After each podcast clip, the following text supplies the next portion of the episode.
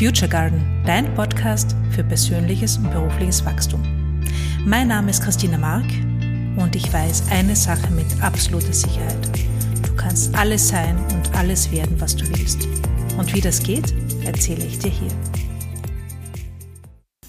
Hallo und herzlich willkommen.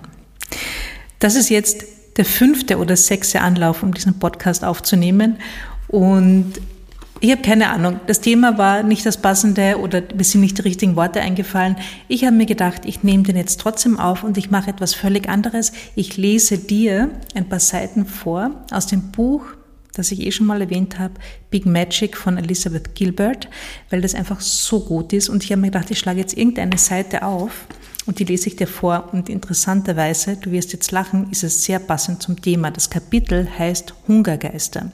Und es geht so. Du wirst scheitern. Es stinkt zum Himmel und ich hasse es, das sagen zu müssen, aber es stimmt. Du wirst kreative Risiken eingehen und sie werden sich oft nicht auszahlen. Ich habe einmal ein ganzes, bereits abgeschlossenes Buch weggeworfen, weil es nicht funktionierte. Ich habe das Ding fleißig vollendet, aber es funktionierte wirklich nicht, also warf ich es schließlich weg. Ich weiß nicht, warum es nicht funktionierte. Woher soll ich das wissen? Was bin ich denn? Ein literarischer Gerichtsmediziner? Ich habe keinen Totenschein mit der Todesursache. Das Ding funktionierte einfach nicht. Es macht mich traurig zu scheitern. Es enttäuscht mich. Enttäuschung kann dazu führen, dass ich mir selbst zuwider bin oder anderen gegenüber unwirsch werde. Aber an diesem Punkt in meinem Leben weiß ich mittlerweile, wie ich durch meine eigene Enttäuschung steuere, ohne zu tief in den tödlichen Strudeln der Scham, Wut oder Trägheit zu versinken. Das liegt daran, dass ich mittlerweile verstanden habe, welcher Teil von mir leidet, wenn ich scheitere. Es ist nur mein Ego.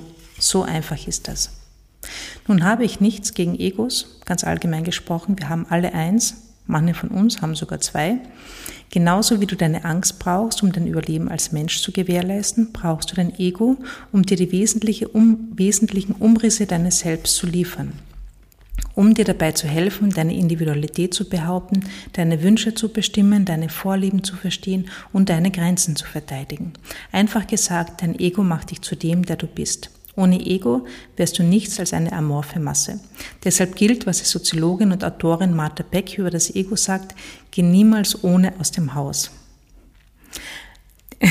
Übrigens, die liebe ich auch, Martha Beck, die ist total super.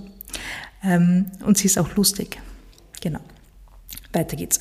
Aber lass nicht zu, dass dein Ego die ganze Show bestimmt, sonst wird es die Show bald beenden.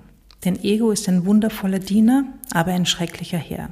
Denn alles, was dein Ego will, ist Belohnung, Belohnung, Belohnung und noch mehr Belohnung.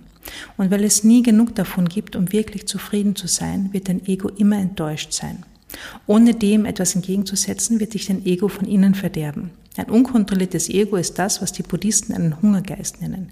Ständig ausgehungert und unaufhörlich heulend vor Bedürftigkeit und Gier. Irgendeine Version dieses Hungers haust in uns allen. Wir haben alle diese irre Anwesenheit tief in unseren Eingeweiden, die sich weigert, jemals mit irgendetwas zufrieden zu sein. Ich habe sie, du hast sie, wir alle haben sie. Doch meine Rettung ist dies. Ich weiß, dass ich nicht nur ein Ego bin, ich bin auch eine Seele. Und ich weiß, dass meine Seele nicht das geringste auf Belohnungen oder Fälle des Scheiterns gibt. Meine Seele wird nicht von Träumen, von Lob oder Angst vor Kritik geleitet. Meine Seele hat für solche Ideen gar keine Sprache. Meine Seele ist, wenn ich mich um sie kümmere, eine deutlich zugänglichere und faszinierendere Quelle der Orientierung, als mein Ego es jemals sein wird, weil meine Seele nur eine Sache begehrt, Staunen. Und da die Kreativität mein kürzester Weg zum Staunen ist, suche ich dort Zuflucht und sie nährt meine Seele und beruhigt die Hungergeister und rettet mich dadurch vor dem gefährlichsten Aspekt meiner selbst.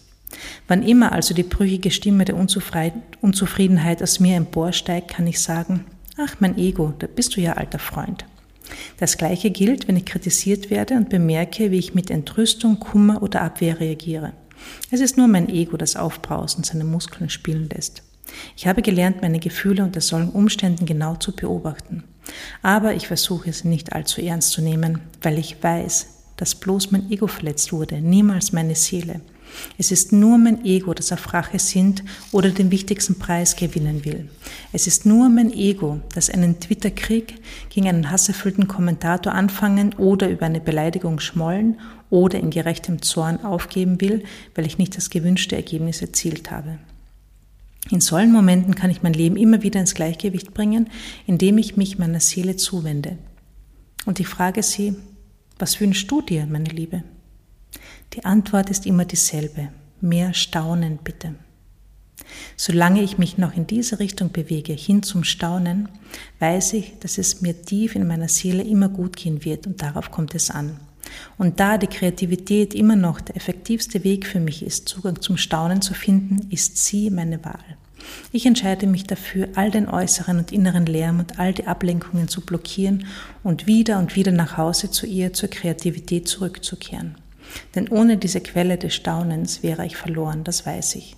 Ohne sie würde ich auf ewig in einem Zustand unerschöpflicher Unzufriedenheit über die Erde wandeln, nichts als ein heulender Geist, der in einem Körper allmählich verderbenden Fleisches gefangen ist. Und das wird mir nicht reichen, fürchte ich. Super, oder? Und ähm, also erstens mal ist dieses Buch wirklich ein Orakel. Immer wenn ich eine Seite, immer wenn ich es irgendwo aufschlage, ist es genau das Richtige. Ähm, das gerade jetzt passt. Und sie schreibt da über Kreativität und sie schreibt natürlich über Kreativität auch, weil sie äh, Schriftstellerin ist. Das heißt, es geht auch viel um kreatives Schreiben. Aber Kreativität ist in uns allen drinnen, das ist in unserer menschlichen Natur verankert. Und bei Kreativität geht es nicht darum, irgendein Bild zu malen oder ein Buch zu schreiben oder zu töpfern oder zu zeichnen, keine Ahnung, oder zu fotografieren, sondern bei Kreativität oder bei diesem Staunen, das sie beschreibt, finde ich, geht es einfach so viel darum, diesen offenen Geist zu bewahren, diese, diesen offenen, staunenden Zugang, den auch Kinder haben, wieder zu entdecken oder wieder zu aktivieren. Nicht durchs Leben zu gehen, in dem Glauben, alles zu wissen. Ähm, und das immer wieder bei diesen Schubladen. Nicht versuchen, alles schnell in Schubladen zu sortieren und, und ähm, zu denken, dass eh schon alles klar ist, sondern zu staunen, einfach mal probier das beim nächsten Gespräch aus, weil gerade in Gesprächen sind wir ja so stark an der Oberfläche und so schnell mit diesen Schubladen, so schnell mit diesem, ah ja, ich verstehe eh, was du meinst. Einfach mal den Geist komplett frei zu machen und nur staunend zuzuhören, ohne im Geiste schon eine Antwort zu formulieren, ohne zu glauben, zu wissen, was die andere Person meint. Und ich glaube, das ist das Staunen, was sie auch meint. Oder in die Natur zu gehen und einfach nur mal Blätter auf den Bäumen anzuschauen und zu staunen und die unterschiedlichen Farben und Formen wahrzunehmen. Und ich glaube, das ist eine schöne Möglichkeit, um mehr Lebensqualität zu bekommen, um mehr Freude zu bekommen, um mehr Liebe zu spüren.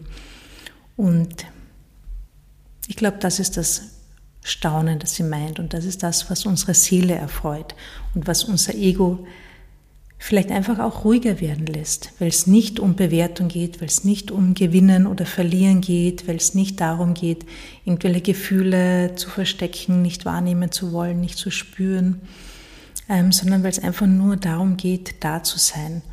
Und ja, genau, ich glaube, das war offenbar genau die Folge, die es jetzt gebraucht hat. Für mich definitiv und ich hoffe, es hat ja auch was gegeben. Ich wünsche dir einen wundervollen Tag voller Staunen, voller Neugier und wir hören uns nächste Woche. Ciao.